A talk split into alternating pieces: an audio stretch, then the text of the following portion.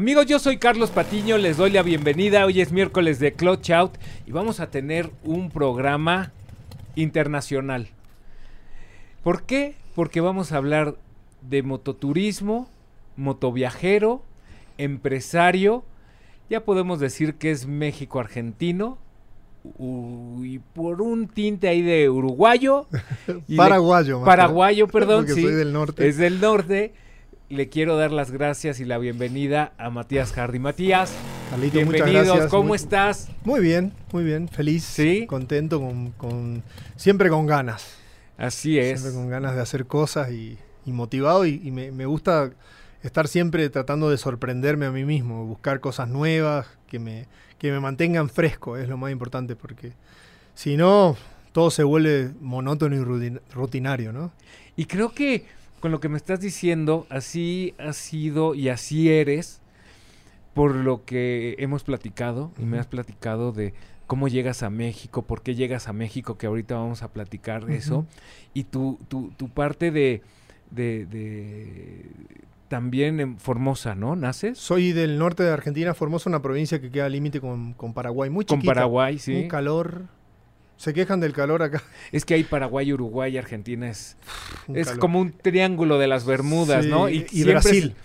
y, se están disputando quién hace los mejores asados. Los mejores asados. Y Uruguay, Paraguay o Argentina. creo que todos, ¿eh? Creo que se come muy bien carne en todo el norte porque en toda Argentina. Toda Argentina, Uruguay, Brasil, Paraguay. La verdad que es una zona privilegiada en ese Fíjate sentido. que, bueno, ahorita vamos a hablar de, de- de- de motociclismo, pero no podemos desligar el motociclismo con la eh, comida. No, claro. Pero en Argentina, cuando visité, fíjate que comí una un, un- un- una- un corte de carne, no sé si sea un corte de carne, pero era una pelota. Mm, puede ser bife de chorizo, puede ser... eh, En- o la albóndiga, no sé qué habrás comido. Exacto, podría, yo pensé que era albóndiga, pero no era carne molida, Era carne entera. era carne entera. Sí. Delicioso, tuve oportunidad. un saludo a los veganos desde acá. Fíjate que tuve oportunidad, estábamos en un restaurante, Sí. estábamos cenando en Sushi Bar, me parece que se sí, llama, sí. y le digo a mi esposa, éramos todavía novios, le digo, pellízcame y dime que no el que está en la entrada es Gustavo Cerati. ¿Lo viste? Y me dice, sí es. Wow. Dejé de comer, me paré, me valió enfrente, Sí. nos sacamos fotos, platicamos, iba con su ¿Buena onda? novia. Extraordinario. Ah, mira. Tenía, Con- tiene otra fama, tenía otra fama. con una copa de vino, a lo mejor eso. Ah, ya sabes que el, al- el- el vino adormece el alma. Sí, sí, sí. Y tomamos foto. Y en otra ocasión. ¿a quién crees que vi? ¿A quién? A Maradona. ¿Dónde? Estábamos también en un restaurante, en- en- no me acuerdo si fue Yo Palermo. no veo a nadie al- famoso acá en México. Vos ¿Alguno? fuiste un poquito y lo encontraste. Bueno, fuimos un mes de viaje. Ah, ok. Y empe- empezó a juntar la gente en un restaurante. Tuvieron que cerrar la puerta, pues yo me asomé. No, una- es un... Ese es tipo cuando fue un- estaba gordo. Porque le gritaban, ¡Gordo! ¡Te amo!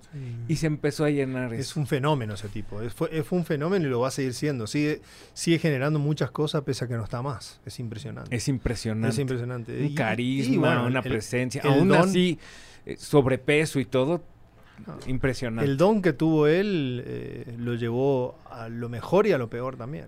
Sí. Eso, una lástima que se haya muerto tan joven, 60 años nada más. Hay que cuidarse. Nada más hay que cuidarse. Así es. Con- no- nada con exceso, solamente las motos. Mexicanos y argentinos siempre vamos a estar Siempre. unidos. de Somos una u muy forma. Somos muy parecidos. Somos muy parecidos. somos muy parecidos en muchas cosas, empezando por el idioma, somos latinos. Y yo cuando salí de Argentina nunca sentí que me fui realmente.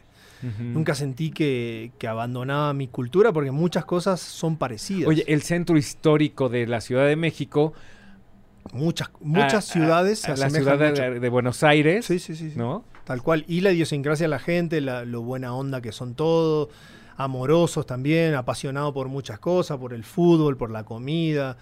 La verdad, y muy patriotas también. Yo llegué a México en el 2010. Yo Sí. tardé. Oye, tienen tigre, que podría ser como tigre, Xochimilco, sí, ¿no? debe ser así. Sí. No, bueno, me- lo que tiene México de diferente en sí es, es bellísimo y está todo como más compactado, porque si uno vive en Ciudad de Buenos Aires, no tiene mucho para ir a visitar. Ujú. 300 kilómetros tenés Tandil o tenés el Tigre que fuiste vos.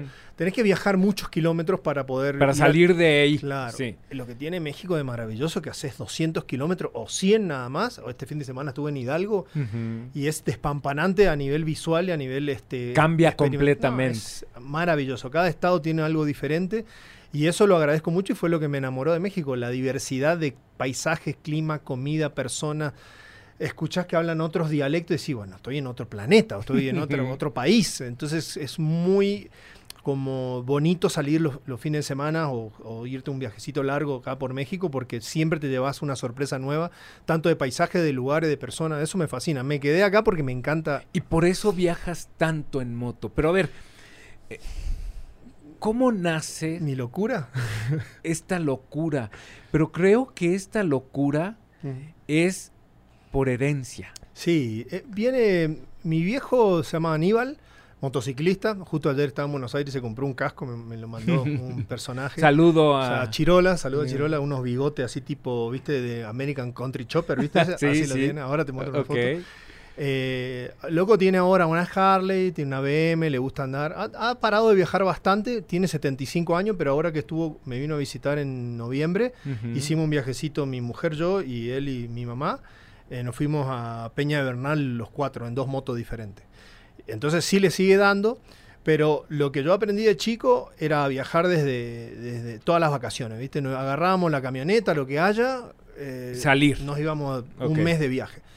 Y acampábamos y íbamos a lugares diferentes, Mendoza, San Juan, nos íbamos a Catamarca, Salta, o nos íbamos a Brasil. Es que está muy cerca claro, ahí. todo muy- mil kilómetros y todos, viste, Mil kilómetros es ir de aquí de la Ciudad de México a Laredo.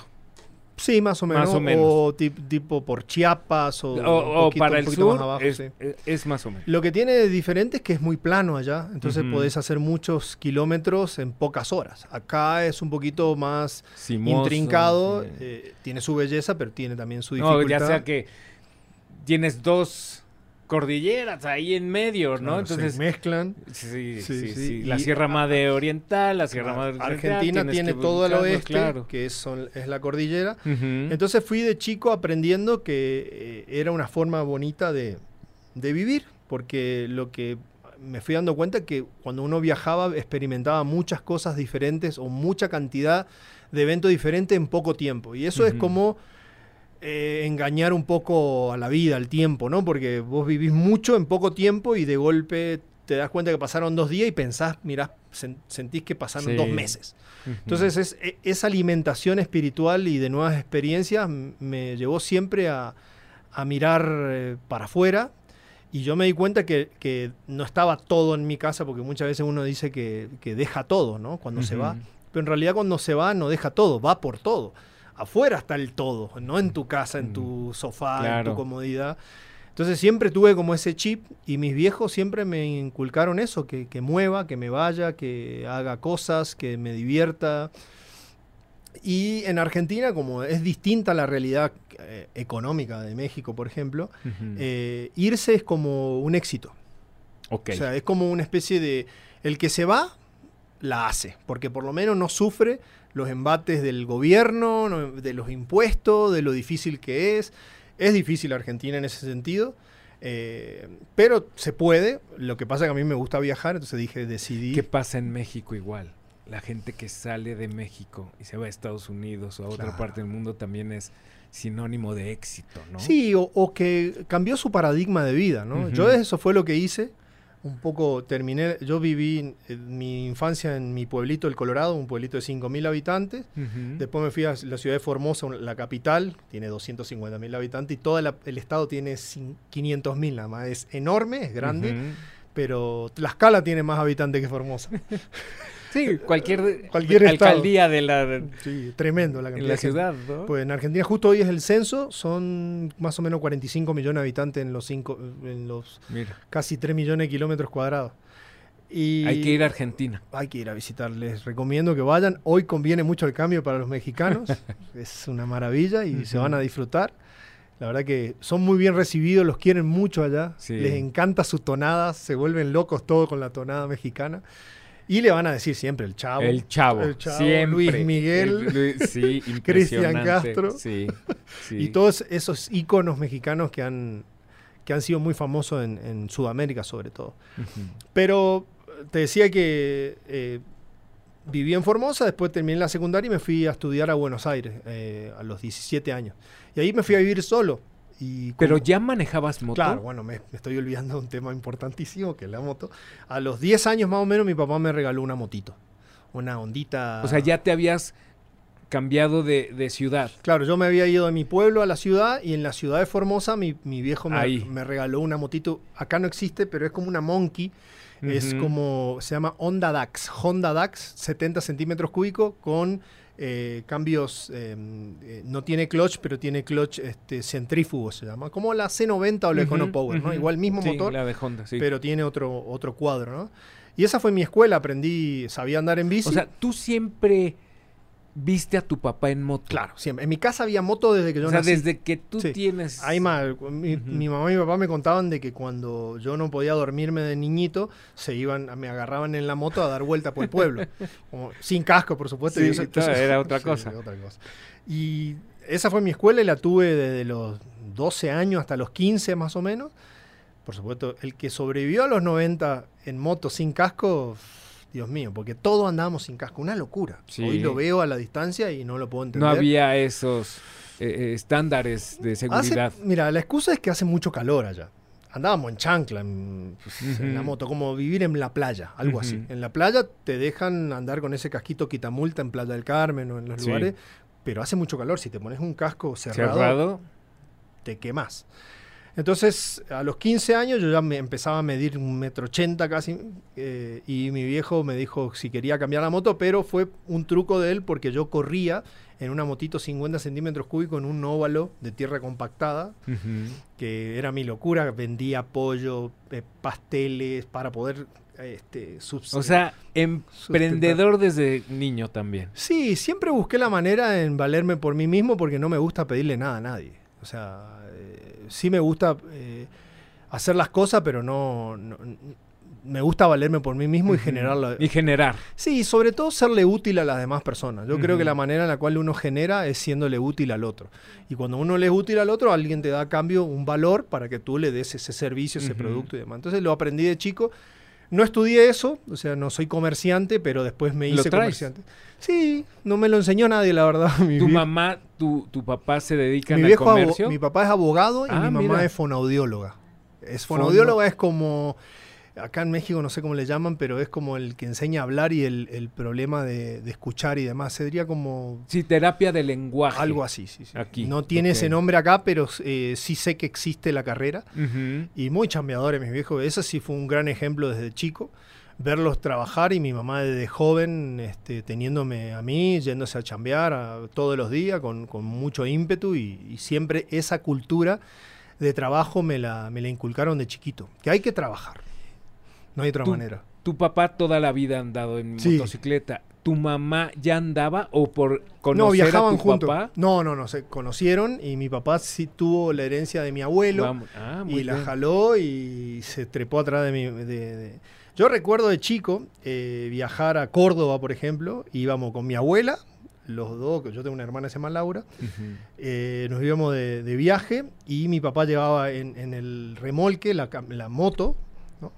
Y eh, nos dejaba en la casa con la abuela y ellos se iban una semana a recorrer los, los alrededores y volvían. ¿no? Una maravilla, yo así los ojos y los veía. Lo cual siempre fue para mí muy normal y para ellos también y nunca les dio como miedo porque les pareció algo natural que ande en moto. Muchas veces a la gente le cuesta subirse a la moto porque no lo tienen como ejemplo o nunca lo vieron y no les parece peligroso o, les parece peligroso. Les Y no lo es. En realidad, si uno aprende ciertos parámetros de andar en la moto, nunca te va a pasar nada, a no ser que sea como todo un accidente que te puede pasar. Que en coche, caminando, en todos lados. Por eso es un accidente, Por ¿no? eso es No está... accidente. sucede eh, de forma espontánea. Esa es la realidad. Por más controlado que tú tengas ciertas cosas, Difícil. cabe la posibilidad de un accidente. Todo pasa por algo. Uno hay que también también. Sí, una de las cosas que aprendí como viajero básicamente es a tener una filosofía que la cual aplico en lo cotidiano. Fui aprendiendo en el camino y esas cosas, por ejemplo, cuando suceden los accidentes o suceden cosas que parecen malas y demás, yo digo, bueno, por algo está sucediendo. Cuando vos ponchás en el medio de la nada o no sé, en el camino y querés llegar a un lugar en el tiempo correcto, vos decís, bueno, mirá, si poncho ahora es porque algo me esperaba en el, en el camino y quizá esto está evitando lo que viene. Entonces te tenés que entregar a las situaciones. Y, eso te relaja mucho también, te hace alguien que disfruta más. Y sabes que, por ejemplo, el, el, sentir, el sentimiento que tengas, por ejemplo, voy de regreso de tal ciudad y me voy por la libre o por cuota. Mm. Si dudas mm. de irte por un camino, vete por el otro. Intuición, intuición. Hay que usar mucho la intuición. Hay que usarlo mucho. Hay que escucharse mucho a uno mismo y... Es difícil. Escuchar. Si es difícil escuchar al de al lado, ¿cómo te escuchas y más difícil es cuando viajas con otros. Porque tenés que unir este, eh, como ideas o, o, tenés que unir conceptos hacia dónde ir, los horarios, el momento en el cual para dónde van a agarrar. Bueno, es, es todo un desafío también viajar en grupo, es diferente. Bueno, Seguimos empiezas y estás creciendo en el motociclismo, te vas a vivir solo. No, antes de eso, mi viejo me dijo, mira, deja de correr porque es muy peligroso. Yo corría, no tenía que ver en las motos que corría, todas armadas. Me encanta la visión de papá. No corres porque es peligroso, pero el otro sí, dale. Y me regaló, imagínate, tenía 15 años. Y el viejo se le. Bueno, yo le pedí, porque una cosa así como. Eh, era un momento de la Argentina que se podía, era en los 90, eh, era el 1 a 1, el dólar valía un peso. Entonces eh, me, regaló una DR, Suzuki DR350R amarilla, de enduro, una moto. yo, yo, tenía 15 años, imagínate, esa moto tenía 40 caballos, una locura. Hoy en día demonio, sí. Hoy en día me subo, tuve una con la que me accidenté en Hidalgo, fue en esa. Este, y una moto que jala duro. Y en esa fue mi segunda escuela y me gustó mucho. Hice mis primeros viajes. El primer viaje que hice lo hice con unos amigos de la secundaria cuando tenía 16 o 17 años. Me fui desde Formosa hasta un lugar que se llama Paso de la Padre en Corriente, como 400 kilómetros. ¿Ese fue tu primer viaje largo? Sí, pero no le dije nada a mis viejos. Me fui, agarré la moto y me fui. Me fui a una fiesta que se llama la Fiesta del Dorado, ahí de, pesca, de un, de un pez que ahí es muy famoso. Y bueno, este, volví y tuve que presentar ante mis padres. Y bueno, se enojaron un par de días y después ya, ya todo prosperó. Me, clásicos, me sacaban la moto. Ese era el castigo. Llegaba la moto, pum, le ponían un candado y no me la dejaban usar. Y yo tenía que andar en bicicleta, me quería matar. Entonces sí, a los 17 años me fui a estudiar a Buenos Aires. Primero estudié Derecho, no me gustó. Y, o sea, estudié un, par de años y me dediqué a lo que más me gustaba, que era sistemas, y me eh, estudié como analista en sistemas. Eso, programador de computadora, de, software y de, páginas web. Pero eh, la vida en Buenos Aires es una vida dura, difícil, eh, aunque no me podía quejar porque me, estaba yendo bien. Hasta en ese momento, cuando tomé la decisión, viví 13 años en Buenos Aires y sin moto. Tuve como 10 años sin moto. Después de sí, sí. muchísimo tiempo, Porque volví a Formosa un verano, me em, tuve un accidente, mi papá dijo, ¿sabe qué? Vendemos la moto. Y me fui a Buenos Aires sin moto, era triste mi vida, no tenía sentido. Todo era una lágrima. Y empecé a los veintipico de años, me empecé a viajar, 21, 22, empecé a viajar de mochilero. Agarraba, terminaba la, universidad. Eh, y tenía unos meses de vacaciones, entonces me iba, me tomé un vuelo, me acuerdo, a Ecuador y estuve como un mes bajando desde Ecuador hasta pasando por Machu Picchu, Perú, Bolivia. Pero ahí fue donde fue mi clic en, en, tema de ver eh, por primera vez un viajero eh, de verdad, un viajero en moto. No a mi papá, porque viviendo en Formosa, en Buenos Aires, como muy acotado, y no tenía posibilidad de ver a gente haciendo eso y viviendo en la ruta, básicamente. Entonces estaba en un hostal y veo una moto estacionada con maletas, con todo, y me acuerdo que creo que era una Africa Twin, una Honda 750, del, habrá sido del 90 y pico, y tenía un coco atado en el crash bar, ¿viste? En el, Y yo me acerco al güey, después me di cuenta que te preguntan exactamente lo mismo todos. Le digo, hola amigo, ¿cómo le va? ¿De dónde vienes? Le digo, ¿de dónde, cómo, ¿de dónde sacaste ese coco? Le digo, del Caribe, me dice. Le digo, estamos en Cusco. Le digo, ¿cómo puede tener el Caribe? No, yo vengo viajando en moto, soy de Alemania, hablaba más o menos español. Y me dice, este, vengo, estoy viajando hace 4 o 5 años en moto. Me dice, ¿4 o 5 años? No. ¿En serio que se puede? ¿Y cómo haces? Le digo, ¿cómo haces para vivir? Lo clásico. Sí. Me dice, mi oficio es soldador, sueldo. Me dice, sé soldar en estaño, en, no sé, en aluminio, en eléctrica. Entonces, en cada lugar que paraba, Super oficio. un mes, ajá, un super oficio. Entonces, llegás a un lugar que te necesitan de un soldador, el tipo era muy bueno, se presentaba, mostraba No su- cualquiera hace No eso. cualquiera ¿eh? hace eso, es muy, muy, es artesanal, ¿no? Es artesano. Entonces juntaba lana un mes, o un par de semanas, o varios meses. Él pedía, me acuerdo, me dijo, yo pido comida y do- dormir y un sueldo. Entonces no gastaba, ahorraba, ahorraba, ahorraba. Entonces me dice, yo, me acuerdo que me quedó eh, eh, grabado y yo lo, siempre lo repito, es trabajar, ahorrar, renunciar, viajar. Ese era su... Y repetir. Y trabajar, repetir. ahorrar, renunciar, viajar y repetir en el camino, ¿no? Ujú. Entonces, cuando volví ese verano de Ar- Argentina, dije, no, esto, esto es lo que quiero hacer de mi vida. Me fue como un clic, ¿no? Y mm, me compré mi primer moto, eh, en- en una, una Honda, una XR 650L con arranque eléctrico, Ujú. detonadísima, destruida. Me acuerdo que tenía el piñón, el sprocket delantero estaba soldado al eje, imagínate. Tuve que desarmar todo el motor, lo bajé, le hicimos motor con un amigo. Y ese verano, eh, un amigo este, que había conocido justo se había divorciado y me viene a hablar, a llorar, a tomar un- ahí unas, unas chelas, estábamos en casa, le digo, ¿sabes qué? No te angusties, le digo, ¿sabes qué? Este verano nos vamos eh, a recorrer, nos vamos hasta Ushuaia en moto, le digo.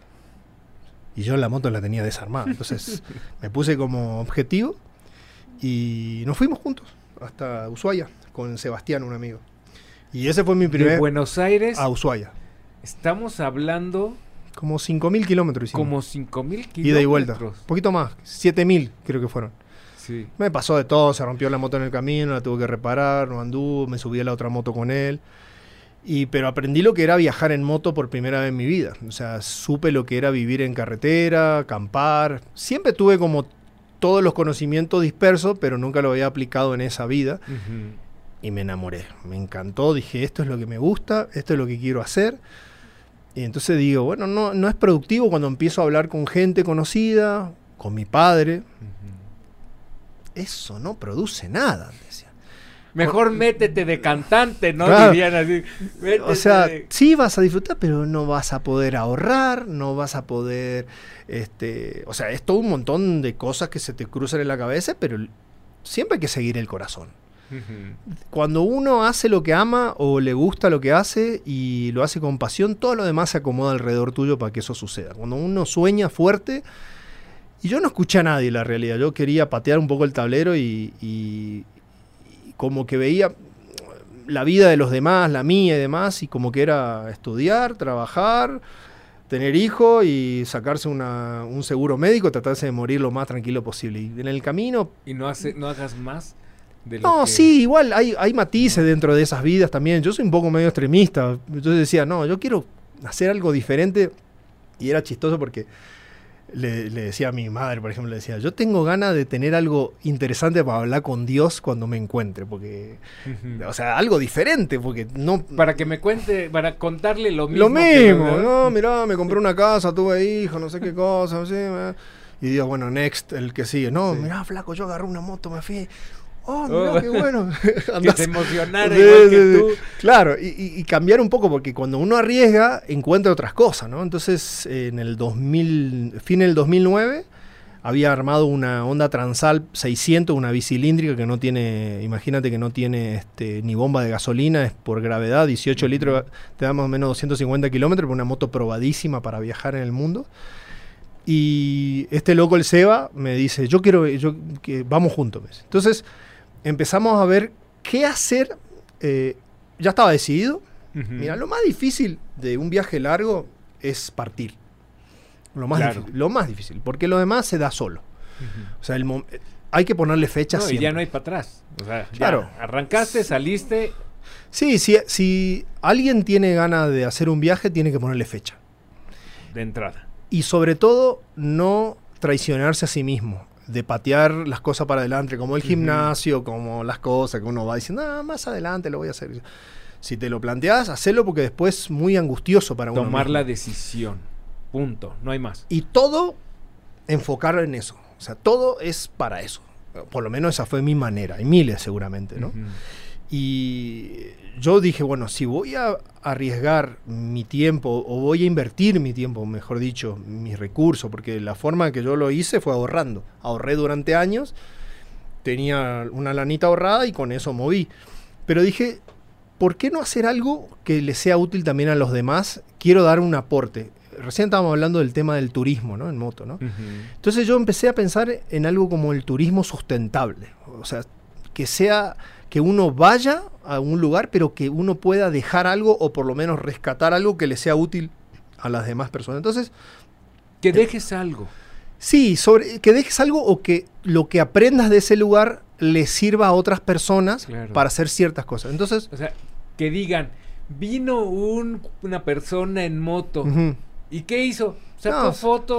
sacó y se fue. O como los youtubers ahora que inventan cada historia que son increíbles, Dios mío, que son que, que todo está exagerado y más y no es así, si querés lo platicamos luego. Pero la realidad es que se nos ocurrió a nosotros hace más de en, en el 2009, 2008-2009, eh, formar una, un proyecto que tenga que ver con el agua potable, con el agua dulce, ¿no? Porque se habla mucho del, del tema del agua, pero nunca se sabe realmente qué está pasando, porque fíjate ahora tenemos una va a empezar nuevamente el tema de la sequía, de cuidar el agua, no van a Lo que pasa en, la- en México, en Monterrey, ¿no? En Sí, en mucho, donde hay mucha Aquí, gente, sí, donde hay mucha gente es eh, inevitable que el agua escasee. Entonces dijimos, agarramos la moto, una cámara o mismo apuntes y él, mi, mi cuate, el Seba, es ingeniero hidráulico. Entonces empezamos a pensar cómo relevar la realidad del agua y compartirla en un blog, para que tenga un sentido. Lo que te da también un proyecto como ese es que todos los días te levantás pensando en algo y no vas a la deriva. Eso es la realidad. Entonces enfocábamos la vida en ir a visitar a ciertas autoridades, a comunidades y todo fue prosperando hasta que en un momento nos dimos cuenta que algo teníamos que hacer, porque es muy fuerte ver la vida de otras personas que le falta algo tan básico. Aparte, este eh, mototurismo que haces o estas eh, eh, eh, que te vas a rodar por diferentes partes, te da una sensibilidad diferente en cada poblado que llega. totalmente, totalmente. Y los eh, problemas sí son diferentes, pero te diste cuenta que es, hay uno en común, No, sí. que es el eh, agua. El- sí, y yo soy del norte de Argentina y en, ese- en- en- siempre tuvimos, eh, por más que tenemos eh, mucha agua alrededor, el problema es la distribución del agua. O sea, es como el dinero.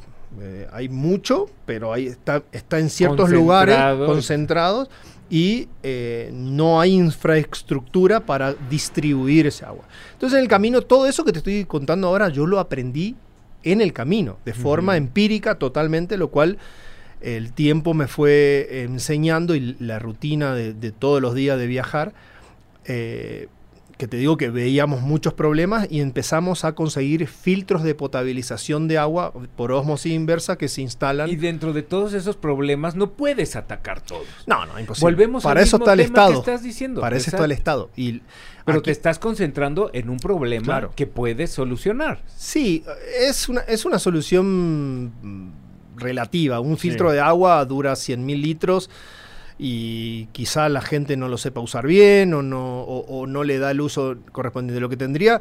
El problema del agua es que don- si, te, si te en un lugar donde no hay, ese es el problema geográfico del agua. Pero si querés eh, vivir en, en- en un lugar y no tenés distribución, es ahí donde empezás a Es sufrir. el origen de las civilizaciones. Donde se asentaron? al lado de los ríos. agua. Exactamente. Entonces, justamente cuando yo, de- luego que hice todo el viaje por, por América, que, que tardé un año y medio en llegar a México, que conocí Brasil de punta a punta, el Amazonas, Venezuela, Colombia, estuvimos en, en parte de, de Bolivia, un pedacito de Paraguay, y la realidad es que empezamos a ver que, que algo teníamos que hacer porque lo que, lo que sucede es que te responsabiliza. Es como que te saca la fotito y de qué sirve, o el recuerdo, ¿no? Eh, lo que te dice, y, los tipos así con las manitos diciéndote, ¿y qué me, ¿en qué me vas a ayudar? Entonces, lo que te digo es que empezamos a formar la idea de armar una fundación, una asociación civil, la cual permita poder trabajar eh, mucho más profundo. Y hoy en día tengo una fundación, una asociación civil, se llama Motodestino, que trabajo con otras fundaciones y hoy en día ya la evolución de todos estos filtros es sistemas de captación de agua de lluvia en, en los Evolucionó. Claro, porque fui conectando y la realidad es que con la unión hace la fuerza y hoy en día hago un diríamos un scouting de lugares donde faltan eh, donde falta el agua los tengo una a través de una aplicación, tengo una ubicación GPS, yo se lo comparto a esta gente, vamos y visitamos el lugar si la casa está apta. Por la pandemia se paró todo. un lugar, Matehuala, San Luis Potosí. Sí, San Luis Potosí. Ahora hicimos un trabajo muy fuerte en, en, el Estado de México, cerca de Valle de Bravo, en, en, eh, en una zona donde donde escasea mucho el agua, pero están al lado de, la cuenca esta del Cuetzamala. Imagínate, el agua que nos da agua, el lugar que nos da agua a nosotros, a la Ciudad, de México, ellos no tienen agua. Pero la captación de agua de lluvia cuesta, por ejemplo, un sistema de captación de agua de lluvia puede solucionar eh, para toda la vida a una familia por 20 mil pesos. Con captación de agua de lluvia, un tinaco y un sistema mexicano de ion, ion NG se llama la... Para la purificación, purificación del agua. Increíble. Se pueden hacer cosas maravillosas, la cuestión es aplicarlo nada más y, esforzarse porque eso suceda. Entonces, ¿Voluntad? Sí, voluntad y conseguir los recursos. Bueno, el dinero, siempre va a ser el dinero, siempre va a ser un problema económico, pero con voluntad creo que se puede avanzar muchísimo. Sin duda, y uniendo fuerzas también, y ahora este, vamos a conseguir con, la, con esta fundación que sea donataria para poder conseguir eh, donaciones más fuertes, pero siempre eso todo entornado a ayudar a comunidades, lo cual eh, es, disfrutar de los lugares, porque la verdad que cuando llega la gente te recibe, te dan aguamiel, te dan tepache, te convidan su pancito, y yo me muevo, yo mm, los abrazo, me quiero quedar ahí, me la paso maravilloso. Y es, una, excusa. Es una pena que ahora que estás hablando de que te quieres hacer donataria autorizada, es una pena que los que el gobierno actual es difícil. Eh, esté metiendo más trabas para estas asociaciones es muy difícil. y que no le gustan Sí, tuvimos que modificar el acta constitutiva ciento sí, tuvieron que meter un artículo en el cual ustedes especifican y eso te mete para poder tener recursos de gobierno pero también te implica que ya eres una, una asociación que es auditable por la federación. Sin problema. Entonces, pero bueno, si, si tienes recurso público. Claro. Pero estas recaudaciones y estas eh, esto que eres muy noble, el, expedir un recibo eh, donataria han reducido lo que tú puedes donar. Las asociaciones civiles, por lo general, las fundaciones son vienen a suplir lo que el Estado no hace. Exacto. Cuando el Estado no hace algo, nosotros que tenemos las ganas. No hace o no puede. Por ciertas cosas. Porque el, Estado no puede todo. No, no, es muy difícil, muy difícil. Y nosotros lo que hacemos es, con buena voluntad y con mucho esfuerzo, podemos lograr que gente tenga agua potable. Eh, y la moto es un medio para llegar a esos lugares. Claro, y aparte es un eh, es parte de la democracia. No es nada más únicamente que el gobierno haga algo, porque ahí ya es dictadura. Sí, nosotros somos los civiles. Cuando sociedad civil y gobierno se unen para sacar adelante, esa es la Sí, pero por ejemplo, eh, Villa Victoria se llama el, lugar. En Estado de México. El Estado de México. Nos ayudó mucho el intendente, el, presidente municipal de ahí, siempre con, apoyo sobre todo de personal, de, ayudarnos en los lugares y demás. Y ese es un esfuerzo bonito porque tiene, tiene muy buena devolución en la realidad. Y, y, está bueno porque andás en moto, lo disfrutás, te la pasás bonito. Y llevas el mensaje en sí, moto. Sí, llegas, lleva el mensaje y usas la moto como un medio para hacer el scouting, para, para poder este, conocer lugares que, carecen de agua y sobre todo la gente... Mira, yo te digo, ahora en el 2018 eh, hice un viaje por África, casi un año, desde Sudáfrica hasta Egipto, en una moto 250, y me llevé... A ver, vamos a platicar esto. Sí. Te llevaste la moto, compraste allá la moto, ¿cómo planeas un viaje así? Y en África, aquí, bueno... Tenemos una idea medio extraña de África. Sí, porque también si tú planeas de aquí a Argentina, Sí. tienes cierto Hablas en control, español, claro, no te piden visas, este, Pero con el mismo pasaporte a otro, a otro planeta. a otro planeta. Sí. Diferente cultura, diferentes religiones, Mira, diferente todo. Todo es o- comida, otro- todo. Es, es, eh, es- es un desafío interesante, pero es muy, me gusta sentirme así. Me gusta sentir esa incomodidad del desafío. Porque lo tengo que solucionar de alguna manera. Voy y me presento ahí y veo cómo le hago. Yo eh, digo, llego en el 2010 a México y cuando llego al 2010 a México, de, ahí, de México me voy hasta Nueva York porque era unir Buenos Aires con Nueva York. Vuelvo a México y no tenía un peso. Estaba muerto, había ahorrado 10 mil dólares y con esos 10 mil dólares hice un año y medio de viaje. No sé cómo le hice, 500 dólares, 700 dólares por mes más o menos en promedio. Durmiendo en casa de gente, ah, me patrocinó una, una cadena de hostales, este, lo, lo pude lograr. Cuando vuelvo, cuando vuelvo a México, me quedo sin lana. Entonces digo, tengo que trabajar. Entonces en, en San Cristóbal de las Casas me contratan de mesero, como buen argentino, eh, en un bar en San. Cristóbal. Y ahí empiezo. Mando la moto en barco a Argentina. En Argentina las motos valen mucho más caras que acá. Entonces digo, bueno, eh, más vale me compro una moto en México, esa era mi tirada, porque son más baratas acá. Mando la moto a Argentina, mi papá la vende allá, me deposita la lana y eh, con eso me compro otra moto acá. Claro, no, y aparte tú no puedes Estar, claro, tenía que importarla, tenía seis meses sí, nada no, más no, para no. circular por México. El, eh, te dejan entrar seis meses y te cobran 400 dólares y cuando la moto se va te la devuelven, ¿no? Te devuelven eh, es como una garantía. Entonces me quedo haciendo, trabajando acá y ahorrando para poder seguir viajando. Y mi idea, tengo mis posts ahí del 2010, do- no, perdón, 2012, trabajando para ir a África. Era mi proyecto, en el Ujú. 2010. Recién en el 2018 me pude ir, imagínate. Pero siempre con la idea fija, ¿no?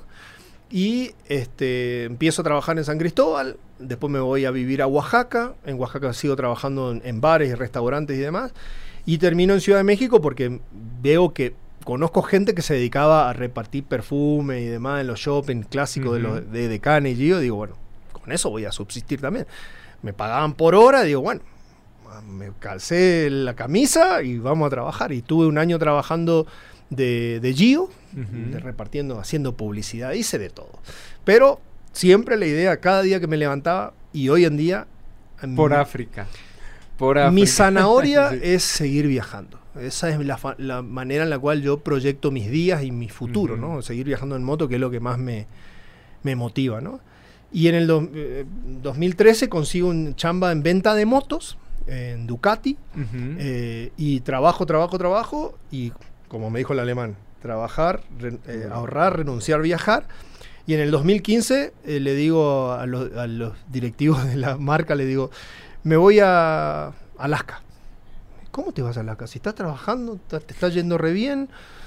No, sí, me voy a Alaska. ¿Y en qué te vas? No, me voy en mi Honda. No, no, me dice, agarrate una Ducati, cero kilómetros, y te vas.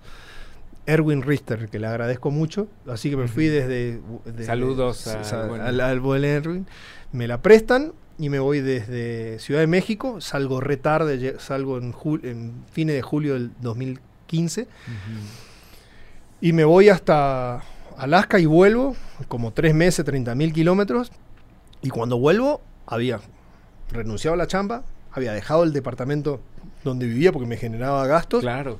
Y estaba como Adán, sin nada, con una parra de uva acá. en- y, y ¿qué hago? Entonces, lo que te da la moto, todo lo que ¿Y son... con Eva o sin Eva? Sí, con ese momento Sí, tenía Eva. sí, Siempre hay- bien. sí, sí, sí, había Eva, había. Y vos sabés que el, el tema es que cuando uno viaja en moto, todo lo que viajan en moto o lo que andan en moto o horas, tenés mucho tiempo para pensar. Sí.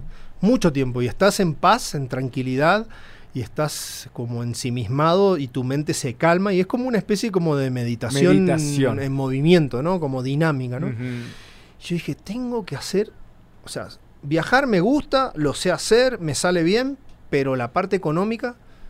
Entonces veía a mucha gente que intentaba ser viajero y vivir de ser viajero. Y la verdad que nunca me cerró la idea porque ¿qué le podés vender a los demás? mm, yo no sé qué le podés vender como un viajero. Me acuerdo cuando fui a pedir la primera vez eh, patrocinio en Argentina, un gerente de una marca me dijo, demostrame que no te vas a ir de vacaciones con mi dinero. Y sí, o sea, resuenan las marcas. Es muy difícil que una marca te apoye. Además, te volvés medio prisionero de las marcas. Sí. ¿Por qué? Porque tenés que hacer lo que las marcas dicen. Entonces, o tenés que presentarle contenido, vivís tu vida a través de una cámara, básicamente, nunca estás como eh, espontáneo. Tú. Claro, nunca sos un espontáneo, nunca eh, haces lo que se te ocurre, sino que siempre andás pensando la historia para contar, para que la marca o los eh, seguidores te den like y entonces vivís la vida a través de la cámara, los viajes, ¿no? Entonces vuelvo de, de Alaska sin nada, hermano, ¿eh? Y digo, tengo que poner un negocio que me dé de comer para poder se- seguir viajando. Entonces eh, paré en casa de unos amigos, después paré en casa de, de esta chica que estaba saliendo en ese momento, de Ingrid, eh, que me ayudó luego a poner el negocio que tengo hoy en día, que es Motofil. ha sido un éxito. Claro, sí, es un éxito, mucho esfuerzo, eh, remarla. Gracias a tu zanahoria de seguir Gracias a... Yo tengo la, la fantasía o la idea de que ese negocio tiene una magia porque no hay un empresario detrás, hay un motociclista viajero soñador. Y siento que Ujú. todo, todo sucede para que los sueños ocurran. El que tiene un sueño, como lo decía hace rato, eh, eh, todo pasa para que te pase, ¿no? Entonces, fueron muchas, pasaron muchas cosas en el camino, pero te quiero decir, vuelvo de Alaska, no tenía dónde, y digo, me tengo que buscar un local. Me acuerdo que tenía 700 dólares ahorrado nada más. Tengo buscar un local para poner un una agencia de motos. Pero, ¿qué motos? ¿Qué motos vendo si no tenía moto? ¿no? Eh, Poner un, no sé, un- una marca premium o cualquier marca te vale una fortuna. Pero tenía mucha gente conocida eh, de, de las motos que, que venía vendiendo de Ducati y demás. Venía vendiendo. Este, y renté el local, ese es el local que estoy actualmente en, en Revolución y Franklin un pedacito del local, me abre la puerta la señora, le digo muchas gracias, sé yo, me meto, no había luz, no había, había agua, ahí armo mi tienda de dormir, mi bolsa de dormir y empiezo a vivir ahí adentro, En el local. en el local. Historia. Sí, sí, sí, en el local. Y entonces empecé despacito a pintar, a poner los- las tuberías, con- conseguí este, algunos, este, gente que me colabore, todo a promesa, ¿viste? Más o menos. Y decía, bueno, yo le puse una fecha, el 12 de diciembre, era más o menos fines de octubre, principio de noviembre, el 12 de diciembre abro, era mi, mi fecha. Volvemos a lo mismo, ponerte fecha. Sí, hay que ponerle fecha a todo. Por lo menos esa es mi, mi forma, ¿no? Entonces, justo en el camino, mi viejo me, me- me avisa y me dice, che, hijo, vos sabés que tengo una tía abuela que murió hace un tiempo y sí, dejó una pequeña herencia, dice, pero te la quiero pasar a vos, me dice. Y yo nunca le pido nada a mis viejos, nunca... de- bueno, siempre me dan todo, pero yo nunca, sí, claro, nunca no les pido. que exijas. Sí, sí. Una vez que me fui a mi casa, ya, Ya. nunca, mis padres ya son, bueno, 65 y 65 años, este, yo no le quiero llevar problemas a mis viejos, no le quiero pedir nada, ni le quiero plantear nada desde acá porque sé que se van a preocupar porque son mis padres. Entonces mi hijo me dijo, che, hay unos pesitos ahí, y le digo, sí, papá, por favor, me viene de 10, Te estoy por, viene de bien. Estoy por abrir un negocio. ¿Cómo es que estás por abrir un negocio? Sí, estoy por inventar un negocio de venta de moto. Uh, qué bueno. Bueno, voy a ver cómo te lo hago llegar. Me lo hacen llegar con una gente que viene de turismo, de Formosa para acá, justo una coincidencia. Y ahí fue una inyección de lana interesante para poder abrir. También con la chica con la que estaba apoyó el negocio. Después se salió al tiempo. Fue como un apoyo y después se salió. Lo cual eh, empecé de cero sin nada. ¿Y cómo viajas a África? Porque tienes dos, Claro. estos dos proyectos. No, bueno, Motofil eh, empezó el 12 de diciembre del 2015. Ujú. Trabajé todo el 2015, todo el 2016, 10 17 y, y me iba a ir fines del 2017 a África. Entonces, la realidad... ¿Por qué África? Y porque le quiero dar la vuelta al mundo. Es parte del... Es- claro, O hay- sea, es tu visión. claro, cuando uno... Yo dibujé unas líneas en el mapa cuando hace muchos años atrás. Ok. Y estoy tratando de, de seguirlas. O sea, estoy viendo de hacerlas como me las planeé en su momento y estoy estudiando a otros viajeros que lo ¿Cuánto hacen. tiempo hiciste- estuviste en África? Ocho meses. En- eh, Solo. solo. Me, bueno, lo mismo. Trabajar, renunciar. No, en este caso trabajé, ahorré, pero no tuve que renunciar. Quedó un socio mío Claro. acá en México. Entonces eh, yo le dije, ¿sabe qué? Me voy. Me voy y me dijo, ok, va, te apoyo. Y los que están en mi, eh, en mi entorno entienden esa locura que tengo y me apoyan. Porque ha sido claro, siempre. Siempre claro, con mi mujer también. O sea, y, y- y- yo lo veo ahorita en la plática, siempre eres muy claro y sabes a dónde vas y qué es lo que quieres y eso lo transmites. sé que y no- cuando eso eres así, Claro. te dicen adelante, porque Claro. no me estás este, Lo que, pasa, lo que pasa es que es difícil más estar en pareja y tener un negocio. O sea, la realidad es que no es compatible si vos te pones a mirar, o, o es compatible si lo sabes hacer de alguna manera. Yo estoy experimentando realmente. Todo es un experimento y Claro. voy intentando acomodarlos tanto para que me salga. Pero en el do- 2000, yo quería hacer África, me iba en, en el... Pero al final quedas bien contigo. Sí, O sea, lo- eso es lo que, lo que tienes que hacer, ¿no? Sí. y- Quedar bien contigo. Sí, sobre todo porque es un sueño y los sueños hay que cumplirlos. Tenemos una sola vida y después es tarde. Después cuando des el último suspiro, Oye, ¿y en África trabajaste? No, No, ya no, ya, no. ya estabas con gracias a. Dios Motofil fue mi patrocinador. Mi propia empresa, eso es lo que intenté, no pedirle nada a nadie y formar mi propio, mi propio generador de dinero, Claro, mi columna, claro. mi, mi pata, le decía yo, económica.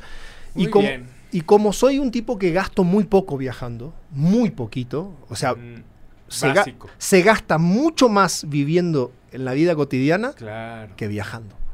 Entonces, Y eh, conoces gente y en todas partes maravilla. del mundo hay gente buena y te invita y Sí. te dice, aunque no se hable el mismo te idioma, echan la mano. te echan la mano, eso es lo más eh, creo que eso es lo que más disfrutas, porque sí, Es lo un único que- paisaje, unos, pero La gente es lo más importante.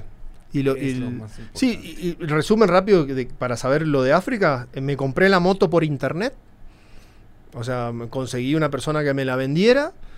eh, le pagué la mitad, le dije que la iba a ir a, a retirar, me pasó a buscar por el aeropuerto, la vi a la moto, me gustó la moto, o sea, no la conocía, era una moto 250. Entonces había cambiado toda mi, mi- mi idea porque eh, siempre viajé en moto de 600, 800, eh, Africa Twin, 1000 y demás, pero la realidad es que una moto 250 en África es muy buena porque no gasta, no llama la atención sobre todo, porque una moto cara en África... Ajá. mm, Las motos 250 han cambiado al mundo. han cambiado el mundo, son una maravilla. Las Sí, 250. ¿eh? Yo tengo una 250 Rally, una Honda Ujú. 250 Rally, eh, que tiene el motor de la CBR, un motor indestructible, tiene Ujú. 70.000 kilómetros, la moto no le he hecho absolutamente nada. Una maravilla, no jala mucho, pero hace todo. Entonces llego a África y en África agarro la moto y vámonos. Pero para cruzar la frontera de África necesitas un pasaporte eh, para la moto, un documento especial que tenés que dejar el valor de la moto en un banco de- Ok. ajá, y te dan un documento que cada troquelado que vas, cada frontera que vas pasando te quitan un troquelado. Y cuando terminás el viaje se lo devolvés a enta- esta entidad que se llama carnet de pasaje en aduana, se llama, Es, eh, le- le- lo da aquí en, en- en Norteamérica lo da Canadá, lo tramité en, eh, vía email en Canadá. Y le deposité, me dieron eso y cuando eh, se lo mandé de vuelta me devolvieron la lana. Pero bueno, busqué una moto barata, que gaste poco. No, y refacciones y que puedas encontrarlo en, en- en- en todos Sí. lados. En Tanzania re- conseguí el sprocket delantero, por ejemplo, cadena. Bueno, a la moto no le pasó nada, pero hice Sudáfrica, Egipto, hice 30.000 kilómetros dentro de África, Qué maravilla. solito, acampando, así todos los días. ¿no? Viendo rinoceronte, cebra por todos lados. Y la verdad que, que fue una experiencia maravillosa de vida. Y, y, este, después pasé de, de Egipto, pasé a Italia y recorrí parte de Europa, Marruecos y después Para rematar. para rematar. Pero lo loco es que yo justo antes de irme a África, faltaba un mes para irme a África, ju- justo tuve un accidente en Hidalgo, que fin del 2017, me quebré cinco costillas, el brazo, El- me quedo inconsciente en el fondo de un río Hijo. y me, me sacan de ahí y faltaba un mes para irme. Y justo había conocido a Dani, a mi mujer, que me casé con ella, eh, y le digo, ¿sabes qué? Cuando la conozco le digo, ¿sabes qué? En un mes me voy a África. ¿Querés? eh? Sí, no tengo problema. Me dice, vamos a ver qué pasa, me dice yo. Y me tardé tres meses después del accidente, ella me apoyó, me ayudó en todo, en la recuperación y demás. Mi mamá vino también a visitarme. Y me fui igual, con las costillas soldadas, con el brazo, con el, Con todo. con el metal. Y este, cuando, cuando volví de África me casé. Así que esa fue la historia, más Qué o menos. maravilla. Muy bien. A ver, Matías, A ver. ¿cuál es tu siguiente aventura? Mira, eh, en el 2020 saqué ticket para irme a Europa. Me iba seis meses a Europa. Eh, pero el COVID me, me trabó todo y me dieron el voucher para. Tengo hasta diciembre de este año para elegir qué hacer con, esa, con eso. Lo más probable es que me vaya a Europa. Pero hice, hice un truco con un viajero, eh. Pau Vidal, de Barcelona. Él se vino a, a México y le presté mi Africa Twin un mes. Usala, hace lo Libre. que quiera, confío en el loco. Viajó 5.000 kilómetros dentro de México, se colgó, anduvo por ahí en la playa, la pasó de maravilla. Entonces me dijo, y lo que quedamos es, vos hiciste 20 gasto. días, bueno, yo voy a, a Europa, me das una moto 20 días y yo viajo. Así que me voy, Muy bien. intercambio de moto. Entonces la próxima aventura es Europa en julio, lo más probable. Matías, gracias por venir. Gracias por tu confianza. Dale, cuando quiera. Vamos a estar. Hay que cotorrear más, tomar Vamos a, platicar mucho más. Nos mate. Lo vamos a hacer. Dale. Muchas gracias. No, por favor, gracias a ustedes. Gracias, muchachos. Matías. Dale. Y se nos terminó, nos alargamos un poquito, pero vale la pena. Y nos escuchamos el nos escuchamos y nos vemos el siguiente miércoles aquí en Clutch Out. Bye. Chau.